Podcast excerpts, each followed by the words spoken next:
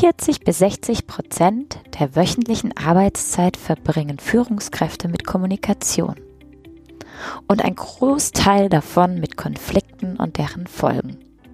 Wir alle wissen um die Bedeutung von Kommunikation. Und wir wissen auch, was Studien wie der Hayes HR Report 2018 sagt, dass Kommunikation der größte Stolperstein für Führung ist der große Felsbrocken auf unserem Weg hin zu einer mh, hm, agilen, erfolgreichen und zukunftsfähigen Organisation. Aber es geht nicht nur darum, effizient und ausreichend zu kommunizieren und den transparenten Wissensaustausch zu ermöglichen, sondern es geht auch ganz viel um das Wie und ganz viel um den Mensch. Deshalb freue ich mich sehr, euch in dieser Folge Beate Brüggemeier vorstellen zu dürfen, eine Expertin der wertschätzenden Kommunikation.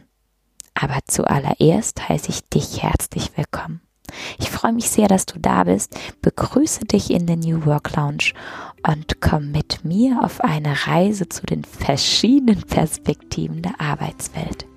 Schau in meine Show Notes und nimm Kontakt mit mir auf. Doch jetzt steht erstmal Beate im Vordergrund, die uns einen ersten Einblick gibt, wie gewaltfreie Kommunikation, wertschätzende Kommunikation funktioniert. Mehr Infos findest du auch in ihrem Buch Wertschätzende Kommunikation im Business. Wer sich öffnet, kommt weiter. Ich freue mich, jetzt geht's los. Wie schön, liebe Beate, dass wir heute sprechen. Ja, danke schön, dass du gekommen bist. Lass uns gleich einsteigen, Beate. Was ist das Besondere an deiner Leidenschaft? Was ist das Besondere an Kommunikation? Ja, das Wunderbare an Kommunikation ist ja, dass ich Verbindung zu Menschen aufbaue, Beziehungen. Und meine Sprache ist ja das Mittel, wie ich mit anderen Menschen in den guten oder auch in den trennenden Kontakt kommen kann. Und Ziel ist natürlich der wertschätzenden Kommunikation.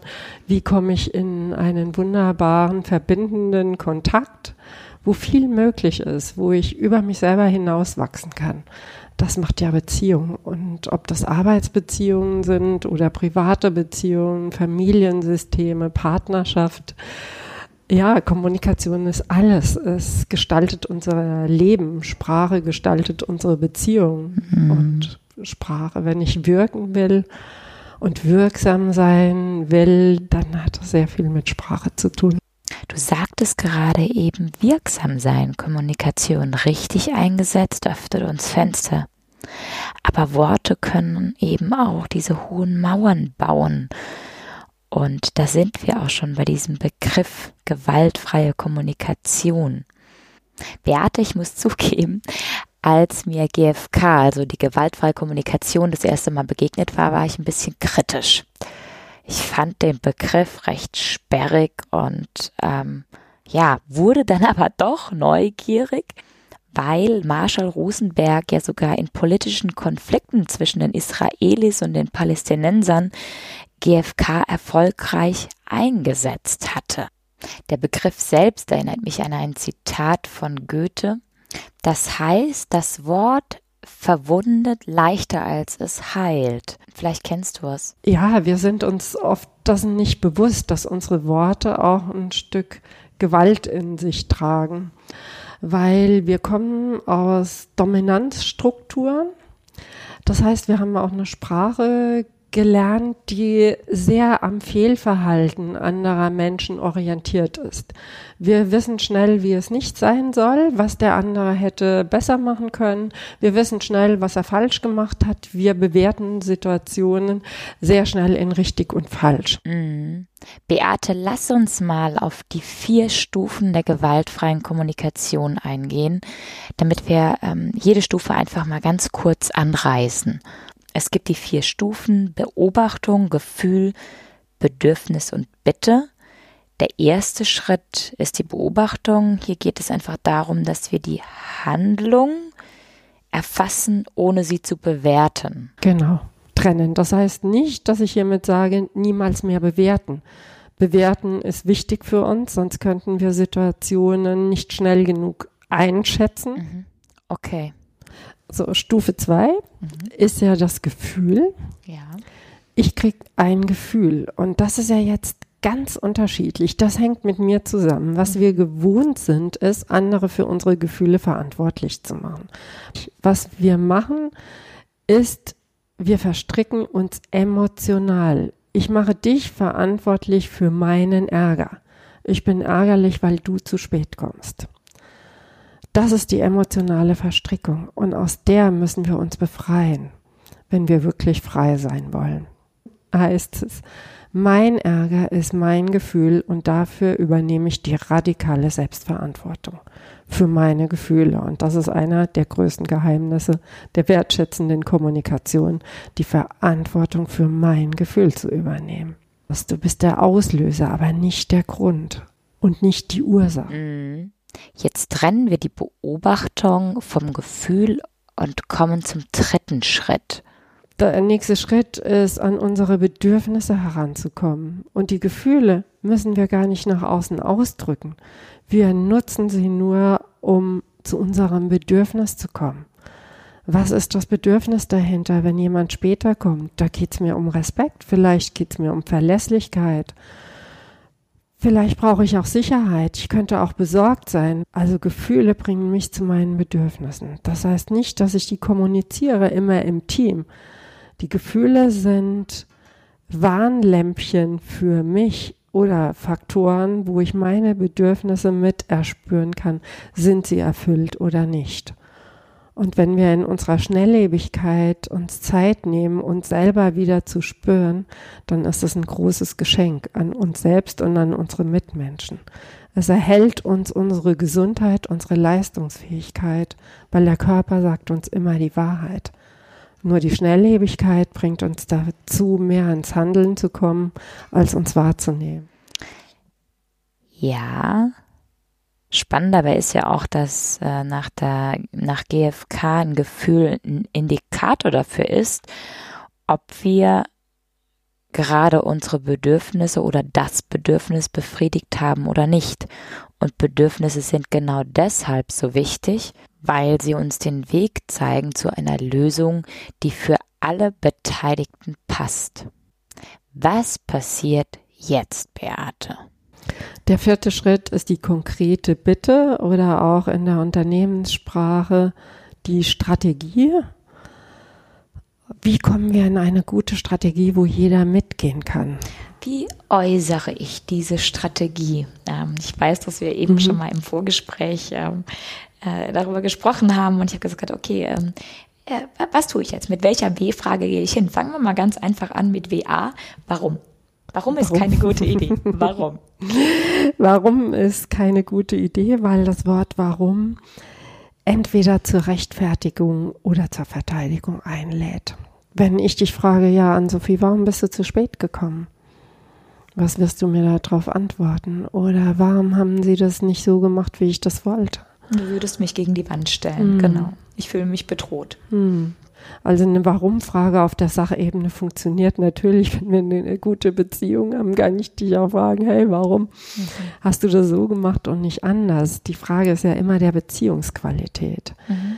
Wenn die Beziehung ähm, ja, bei uns eine tragbare Beziehung ist, kann ich natürlich so sprechen, wie ich möchte. Und es wird dich nicht stören, ja? Ja, ja. Wenn es aber nur ein Fünkchen ist, wo ich sage, oh, hier ist Achtsamkeit angesagt, dann bitte keine Warum-Frage, die die Beziehungsebene betrifft. Wie gehe ich stattdessen ran, Beate? Dass ich mein Bedürfnis sage, hey Ann-Sophie, mir ist da wirklich Verlässlichkeit und auch Klarheit wichtig. Ich habe mir ein Stück Sorge gemacht, dass du ja um halb zwei äh, nicht bei dem Meeting warst, kannst du kannst du mir sagen, was, was du brauchst. Ja. Das Gegenüber. Ja. Rosenberg fasst die vier GFK-Schritte in einem Satz zusammen, der mir mittlerweile sehr wichtig ist und den ich sehr mag, weil er mir Orientierung gibt. Und zwar heißt er, wenn ich A sehe, dann fühle ich B, weil ich C brauche. Deshalb möchte ich jetzt gerne D. Ja. Also das sind die vier Schritte ähm, A die Beobachtung, B das Gefühl, jetzt brauche ich C das Bedürfnis und dann geht's in D die Bitte. Ja. Beate, lass uns mal noch über Empathie sprechen. Empathie ist nach Rosenberg die Grundvoraussetzung gelingender Kommunikation. Und Empathie ist aktuell auch ein Wort, das im Zusammenhang mit Leadership sehr, sehr häufig fällt. Die Bedeutung von Empathie wächst wenn wir uns ansehen, dass Hierarchien flacher werden, dass Selbstorganisation im Vordergrund steht, dass es um Empowerment geht und auch, dass die emotionale Bedeutung von Arbeit wächst. Empathie wird zum Erfolgsfaktor. Ist Empathie erlernbar? Ja, Empathie ist erlernbar, weil es die kognitive Empathie gibt. Wir werden damit ausgestattet mit der Natur unserer Spiegelneuronen ja geboren.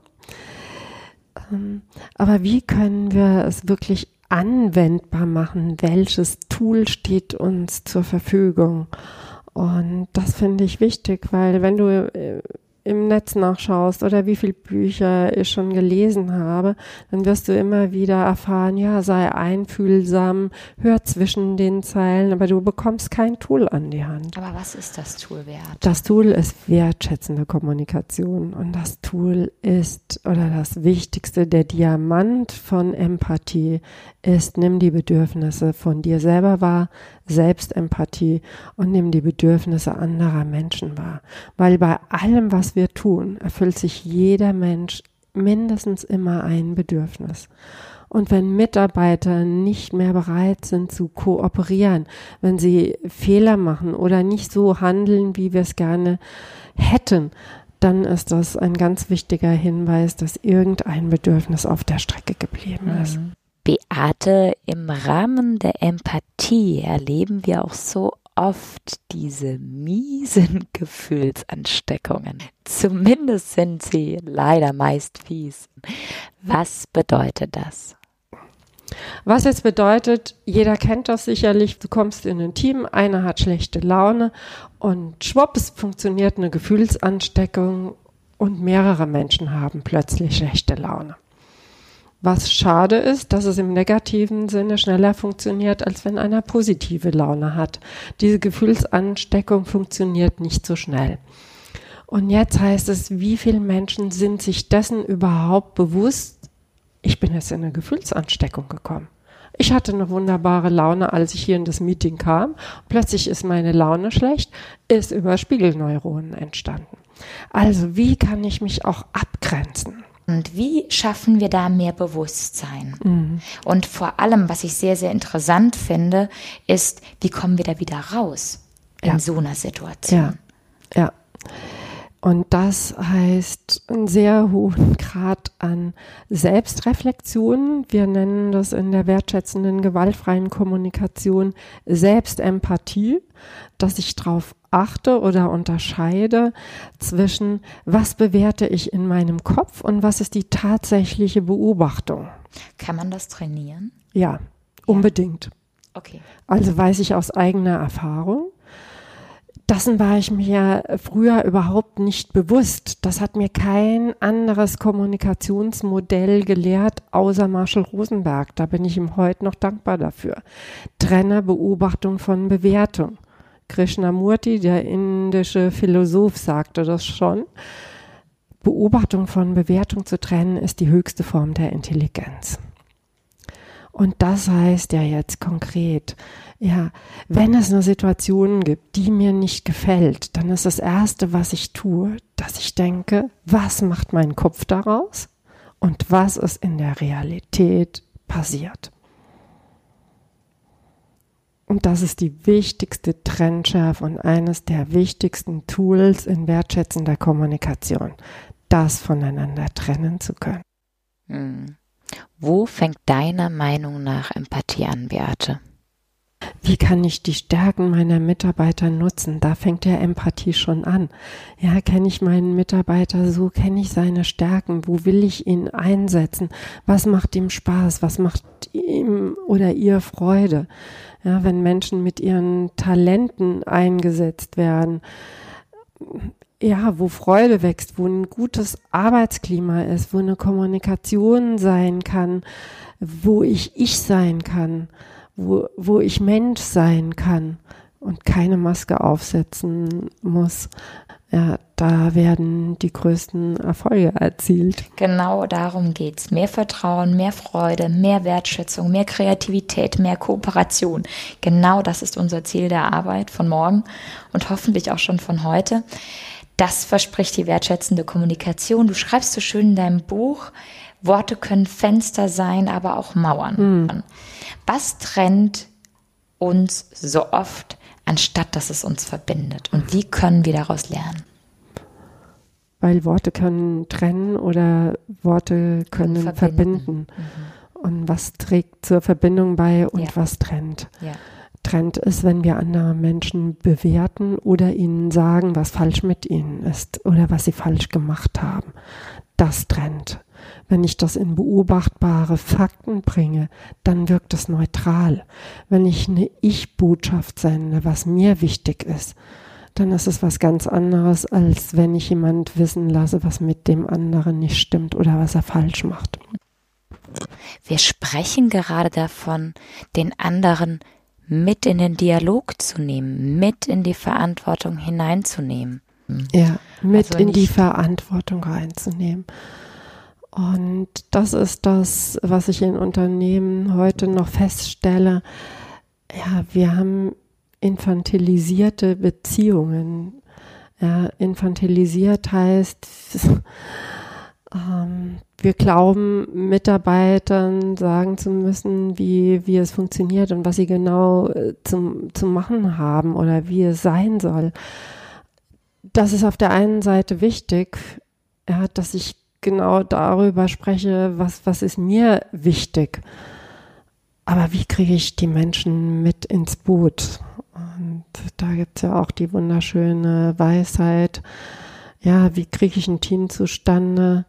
Wenn du über die großen Meere segeln willst, dann sage nicht deinen Mitarbeitern, wie sie ein Boot bauen, sondern lehre die Sehnsucht nach dem großen, weiten Meer.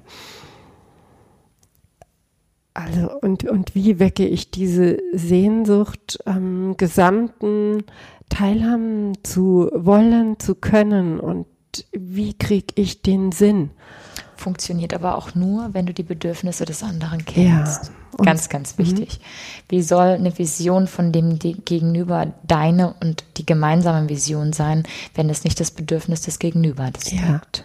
Und das ist in diesen äh, Workshops ja, wo, wo Unternehmen wirklich sagen, wir wollen einen neuen Spirit, wir wollen einen neuen Geist, wir wollen kraftvolle Teams und wollen diese Power leben, dann bedeutet das im ersten Schritt wirklich auf die Bedürfnisse eines jeden zu achten und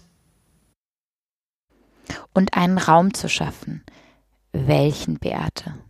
Einen Raum zu schaffen, eine Basis zu schaffen, in der wir gut leistungsfähig sind.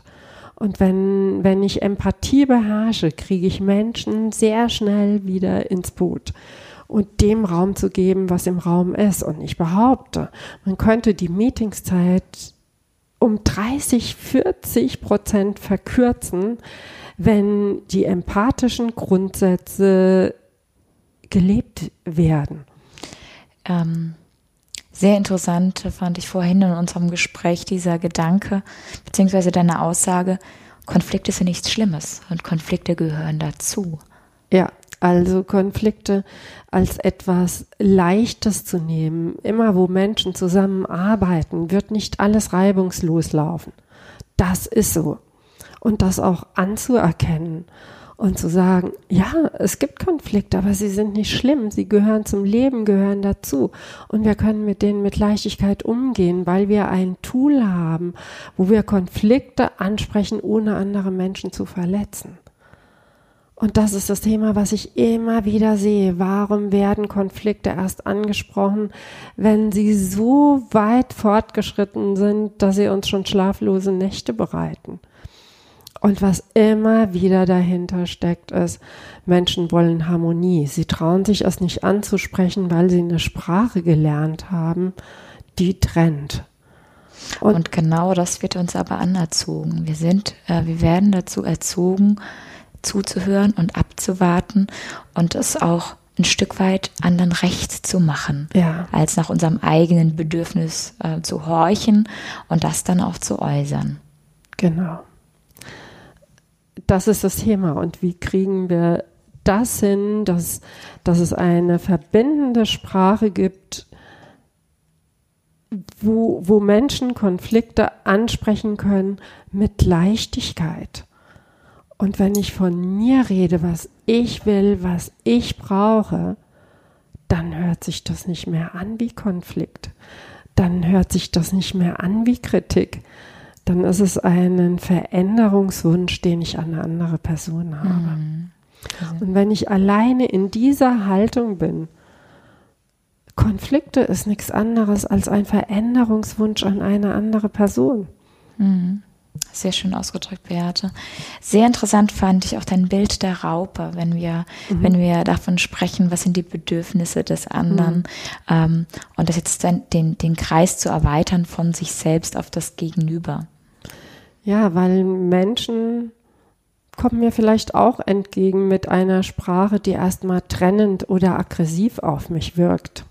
Vielleicht kommt jemand als Raupe daher, als mit hässlichen Worten, die mir nicht gefallen, aggressiver Sprache. Aber wenn ich die Schönheit der Raupe sehe, dann erkenne ich dein Herz, ich erkenne deine Bedürfnisse. Ich höre, was du wirklich mir sagen willst. Ich übersetze mir das. Mhm. Und, Und, dann kommt du, der genau. Schmetterling genau. raus. Mhm. Und bei jeder Kritik, die ich höre, liegt eine Schönheit dahinter. Und die gilt es herauszufinden. Sieh den Schmetterling hinter der Raupe. Mhm. Beate, zum Schluss eine Frage. Wenn du drei Dinge mit auf den Weg geben darfst, welche drei Dinge sind das? Ja, wenn du wirklich wirken und wirksam sein willst, dann achte auf deine Worte, weil sie gestalten unsere Beziehung. Sei dir bewusst, welche Worte du sprichst. Und es geht nicht um bei der Kommunikation um richtig oder um falsch, sondern um die dreifache Stimmigkeit mit dir, mit der anderen Person, mit der Situation. Mhm.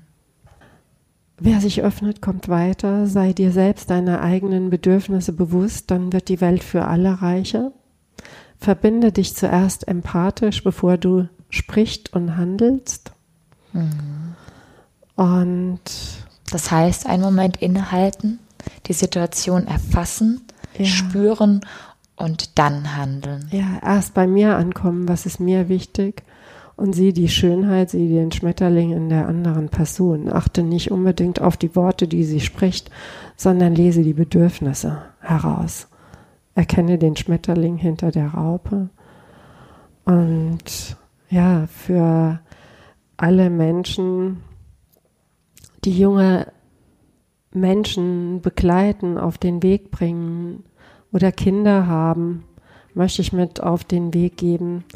Sei empathisch und liebevoll zu den Kindern, zu den jungen Menschen, die wir auf irgendeinem ihrer Wege begleiten, denn sie gestalten unsere Zukunft.